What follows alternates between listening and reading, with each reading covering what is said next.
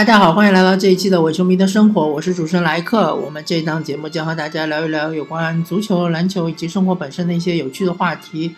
嗯，这一期我们先从 NBA 开始聊起。我们先聊一聊一个，嗯，不是有关于 NBA 赛场本身的一个有趣的话题吧？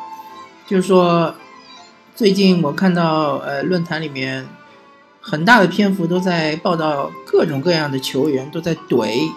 他们的当选总统特朗普，啊，或者说，呃，有有一个更有趣的绰号叫“床破”，对吧？好吧，我们就叫他“床破”。床破总统，这是一个可怜的总统。呃，整个 NBA 联盟，或者说不单单是 NBA 联盟吧，感觉整个四大联盟，从球员到教练，到总经理，到老板，到联盟主席，全部的人都在怼。肖华相对来说，因为他的身份，他是整个联盟主席，所以他说的比较含蓄，他并没有说一些比较过激的言论。但是，我们看看勒布朗说了什么，对吧？大家如果不知道的话，可以去推特或者是各种社交媒体去看一下勒布朗说了什么。我这里就不再陈述了啊，因为可能会被逼掉，好吧？那么，发生这种情况的原因是什么呢？如果说我们一些球迷，特别是中国的球迷，想要跟着各个明星，比如 NBA 的明星去一致行动，去也去怼床破的话，我觉得大家应该先冷静的思考一下，为什么所有的球星都在怼床破呢？或者说整个联盟都在怼床破呢？是什么原因呢？有那么几个原因啊。首先，嗯。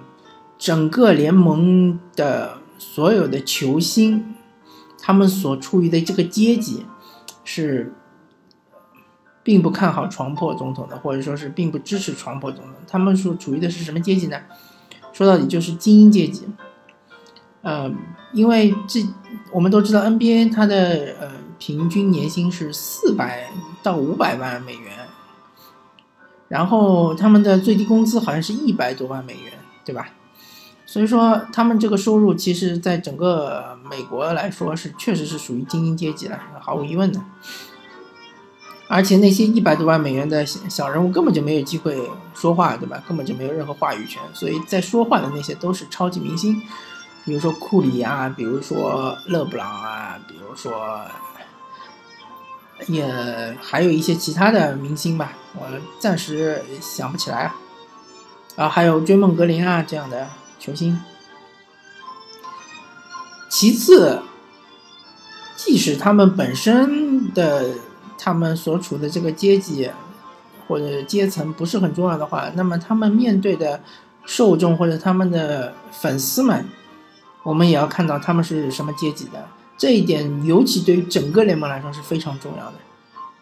呃，他们的粉丝大多数属于白左阶级，对吧？就是白人左翼。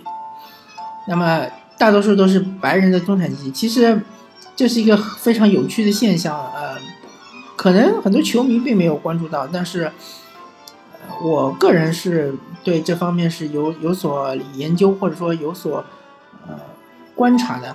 就是说，在整个美国或者北美市场，真正就是去现场看比赛的，或者说真正是有机会，呃，因为。北美的话，你要看 NBA 比赛，你肯定是要买这个有线电视，对吧？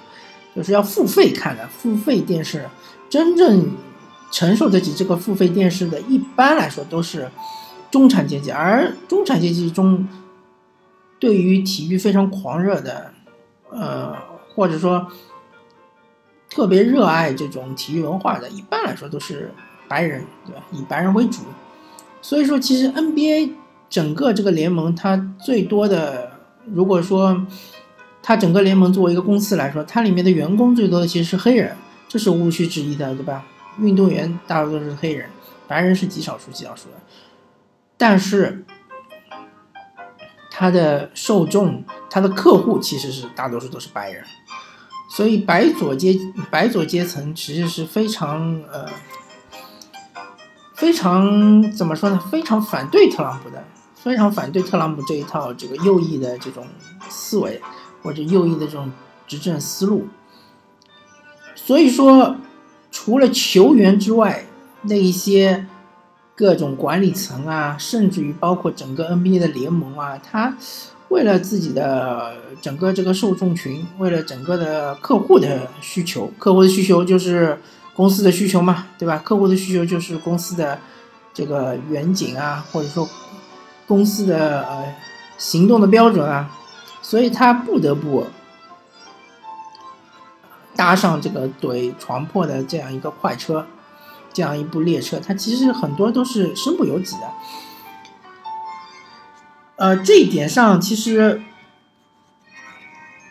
嗯，相对于体育圈来说，我觉得娱乐圈甚至于电影圈，其实，呃，其中的多样性好像是更多一点。因为体育圈好像大多数人都是左翼嘛，对吧？左翼其实说到底就是那些精英阶层。还有一些呃，白人的中产阶级，他们大多数是左翼思想，特别是一些受过高等教育的。但是呢，其实，在电影圈里面，还有一部分是右翼的右翼人士，比如说最著名的大右派，就是伊斯特伍德嘛，对吧？但是，好像体育圈里面，我真的是没怎么见过有什么特别。突出的，而且宣称自己是有这个右翼思想的这样球员，好像确实是很少。所以说呢，嗯，从这个角度来看呢，其实大家大不可，嗯，大不必就是跟随这些球员的步伐去怼特朗普。呃，一方面来说，这些球员他们真正的内心的思想是不是真的就是说？反对特朗普，或者说非常看不起他，非常不待见他，这不一定的，啊，很多是出于商业目的，还有就是说他真的是内心深处不待见这，呃，床破的话，不代表整个美国人民是不待见床破，对吧？因为这这批球员真的没办法去代表整个美国的人民，因为床破他真正的呃。坚定的支持者是所谓铁锈地带的那些，呃，美国的底层阶级嘛，特别是白人底层阶级。嗯，他们原来可能是做这个汽车厂里面的那些流水线的工人，对吧？纷纷都失业了，或者是什么钢铁厂的匹兹堡钢铁厂的这些工人，对吧？都失业了。所以说，他们才是真正的呃床破的坚定支持者，而。绝非是这些我们看到的百万富翁、千万富翁的这些 NBA 的球星，对吧？甚至于亿万富翁。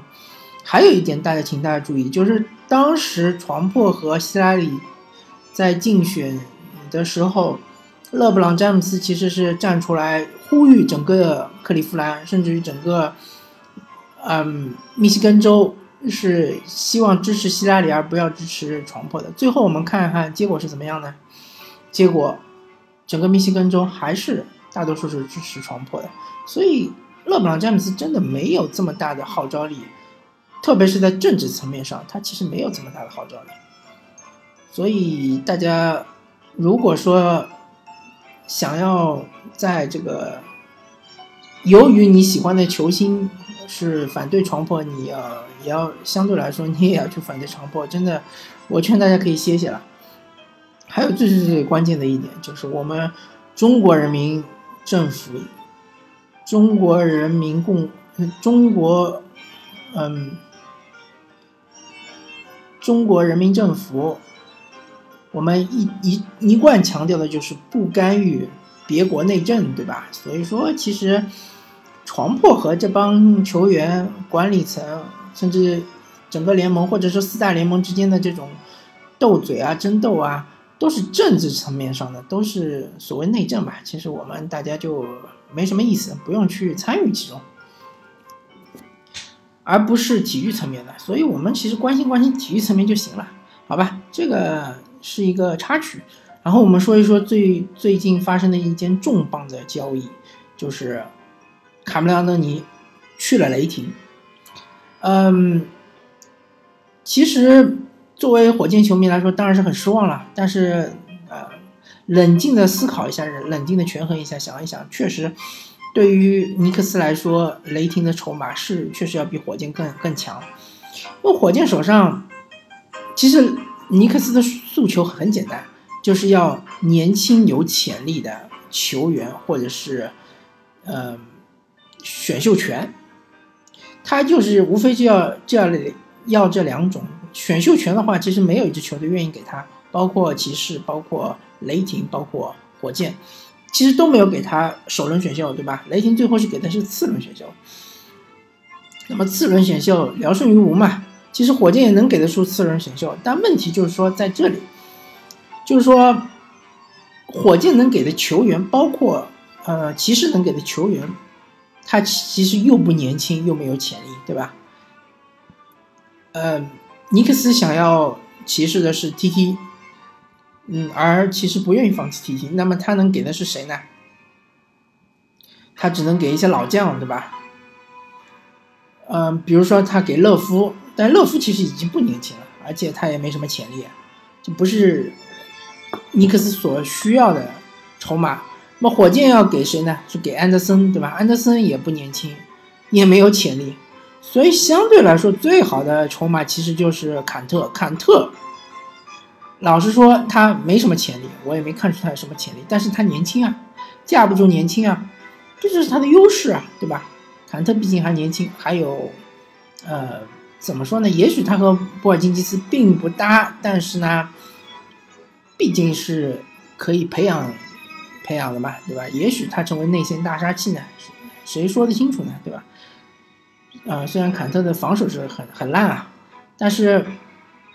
总比你拿到安德森好吧，对吧？安德森虽然说他这个，呃，内线清空能力很强，对吧？拉开呃空间的能力很强，但是安德森一方面他的合同太长，另外一方面他确实年纪太大。呃，尼克斯其实处于一个重建状态，他不希望有这种呃长合同的老将，对吧？所以从这方面来分析呢，尼克斯选择了和雷霆交易还是。比较理性的还是比较正常的，啊，当然，由于雷霆今这个赛这个夏季的补强，现在变得非常的强，非常非常的强，嗯，所以说今年其实，呃，我只能说预测西部前四其实已经定下来了，就是勇士、火箭、雷霆、马刺。至于这前四呢，当然最强最强的肯定就是。勇士对吧？如果勇士没有太大的伤病的困扰的话，基本上西部第一、联盟第一是没什么太大问题的。如果他们出现了伤病的困扰，那么也许他拿不到西部第一，那么他们在季后赛中就会非常非常的困难。所以，呃，我觉得对于西部第一的争夺是非常激烈的，每支球队都想拿西部第一，对吧？如果你拿不到西部第一，你拿到西部第二、第三、第四。它都是在这个季后赛，特别是第二轮的时候，会有很强大的阻力。嗯，至于西部第二、第三、第四的话，就要看各队的造化了，对吧？火箭其实也是等于是换了大大半支轮换阵容，所以要磨合。呃，雷霆也是一样的，呃，基本上大半支轮换阵容都换掉了，也需要磨合。马刺可能相对来说需要磨合的，呃。这个方面少一点，但是呢，他们也有他们自己的问题，就是说他们的天赋确实相对来说，火箭和雷霆来说是要差很多。他们唯一天赋比较高的就是莱昂纳德，对吧？除了莱昂纳德之外，你看一看阿尔德里奇能打得动卡莫拉诺尼吗？肯定打不动，对吧？阿尔德里奇可能能打得动安德森，但是比如说我换一个巴莫特。或者塔克来防你阿尔德里奇，你也是很吃力的，对吧？也没这么容易。所以只有莱昂纳德是，呃，一个人可能是基本上防不住的。但是架不住火箭有轮有那个车轮战呀，塔克，嗯，还有这个阿里扎，对吧？呃，还有巴莫特，对吧？三个人轮流轮番来限制你，甚至于有时候哈登也可以，呃，顶一顶，对吧？所以说，马刺相对来说，我个人对于这四支球队来说，呃，觉得马刺相对弱势一点。火箭和雷霆呢就要看磨合了。如果说两两支球队磨合都很好的话，我觉得还是雷霆稍占上风，毕竟雷霆有三巨头嘛。嗯，当然，卡梅拉多尼是有这个伤病隐患的，因为最近这几年他好像基本上没有完成过整个赛季。看火箭的伤病隐患也不小，安德森对吧？还有嗯本埃里克戈登这两个人呢，呃，上个赛季其实已经是发挥不错了，都是打了七十场七十场以上的比赛。下个赛季是不是能够延续呢？谁都不知道。所以说现在这西部的竞争实在是太激烈了，西北赛区尤其对吧？我前几期比前几期节目已经说过了，西北赛区所有的球队都补强了，嗯，补强最厉最彻底的当然就是雷霆对吧？然后掘金他们补强了米尔萨普，东部的全明星球员，呃，森林狼补强了巴特勒对吧？嗯。还有那个呃，开拓者，开拓者他们补强了是呃努尔基奇，当然努尔基奇是上个赛季就补强了，但是上个赛季他呃毕竟比赛打的比较少，而且呢季后赛的时候又受伤了，所以说真的效果还要看这个赛季，所以所有的球队都补强了，所以这个西北赛区啊，还还有爵士，爵士相对来说是损失的，他损失了呃海伍德。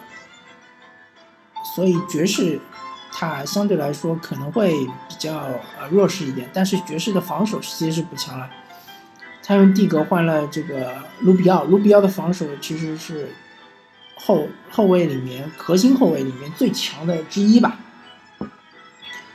所以说爵士比赛还是靠防守，可能会很难看，但是胜率不会很低。嗯，好吧，那么这个。NBA 的西部实在是太可怕了，东部相对来说确实是，呃，弱很多，对吧？尼克斯这么一搞之后，我觉得明年篮网肯定这个实力是稳压尼克斯的嘛，肯定是能够排在尼克斯之前的。嗯，对于骑士来说，其实是一个坏消息，因为他们的签位我估计不会特别靠前。当然，还有一个消息就是公牛队的韦德已经。买断了，那么韦德会去哪儿呢？呃，不太清楚。但是据说最热门的几支球队，一个是骑士，一个是马刺，还有一个是热火。呃，也许会爆个冷门吧，因为今年休赛期大家都看到了，好多的这个转会交易最终都是一个有一个冷门的球队获得了一呃很强的补强，对吧？所以谁也说不清楚。好吧，那么我们拭目以待啊！感谢大家收听这一期的伪球迷的生活，我是主持人莱克，我们下期再见，拜拜。